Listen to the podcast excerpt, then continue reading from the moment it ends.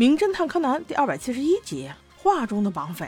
今天放学之后，大家都在聊天，说是如果自己是一个画画好的人，那真是太棒了。边说边往前走着，看到一个鬼鬼祟祟的男人，竟然抱着一个纸袋子，里面装的全部都是百万大钞，然后就一叠一叠的往地上码。这人怕不是有什么蛇精病吧？三傻想都不想就冲了过去，把人家扑倒，硬说你这个钱是从哪里抢的？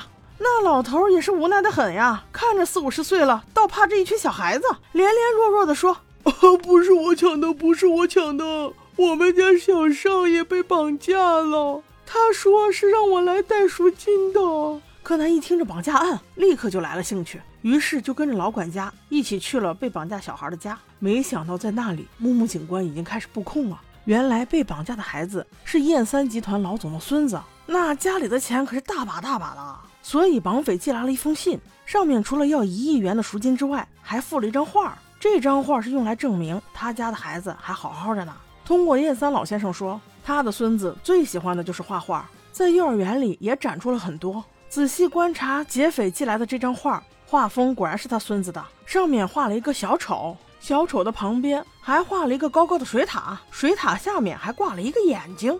这颗眼珠看起来怎么那么像精绝古城的那一颗眼珠？难不成这集还走了盗墓风？可是让柯南一看，还有一种熟悉的感觉。这水塔，这眼睛，貌似在哪里见过。此时，默默警官问老先生：“你家孙子到底是什么时候失踪的？劫匪除此以外，还有没有别的举动？”这问题还没有问完，老先生直接崩溃了，双手抱头说道：“我说警官，你们走吧。”钱我是有的是，我是不想让我孙子出事儿啊！他的爸爸妈妈都已经不在了，我就只有这一个亲人了呀！木木警官听了这话，有些愕然，立刻保证道：“警方一定会安全救回他的孙子的。”但是老先生根本就不配合警方，一心只想用钱解决这个问题。柯南想，一亿元现金那得多少呀？所以这件事情不可能是现金交易，不出意外，应该是瑞士银行交易。只有瑞士银行才会允许当天单笔这么大的交易。而当警方反复询问燕三先生的时候，他怎么都不说话了，也没有否认警方的这种推测。柯南心想，警方既然无能为力，那只能他们少年侦探团救人了。于是他先去了小朋友所在的幼儿园，看了小朋友所有的画之后，他发现每一张画几乎都有这个塔和塔中间的一颗眼睛，这就说明小朋友在画画的时候都能看见这个东西。于是侦探团四人就分开去找塔，是很容易就找到了，可中间那个眼睛却是怎么找也找不到。最终在确定了很多地点之后，四个人对比才发现，原来那个所谓的眼睛是一个大钟。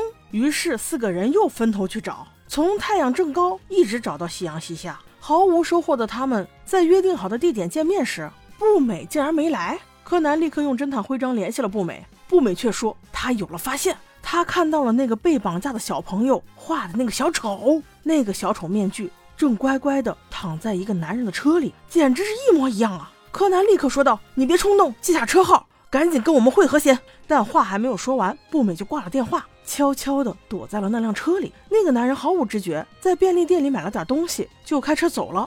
果不其然，把步美带到了一个仓库。步美就这样悄悄的跟着那个男人走了进去。确定了被绑架的孩子就在这个仓库里时，他才走出来给柯南打了电话。哎呦喂，我不得不感叹啊，对于一个一年级的小朋友来说，能做到这么沉着冷静、思路清晰的去跟踪一个坏人，真是比柯南也差不多了。步美告诉了柯南他现在的位置，柯南第一时间赶来，并且迅速报警。但是，一年级毕竟只是一年级啊。当他再次返回仓库时，竟然不小心踢到了一个罐子。这踢里哐当的声音引得劫匪一阵不满，拎起了个铁棍就走了出来。仔细一看，这劫匪是一个长相斯文、看起来和蔼可亲的一个大哥哥呀！这画的让人有点接受不了啊！此时，步美心想，反正柯南和元太他们马上就要赶来了，不如勇敢的站出来。于是，他冲着黑暗中的小孩大声道：“我是过来救你的，你不要害怕，警察马上就会来了。”那劫匪一听这话，面目狰狞了起来，抄起棍子就追了过去。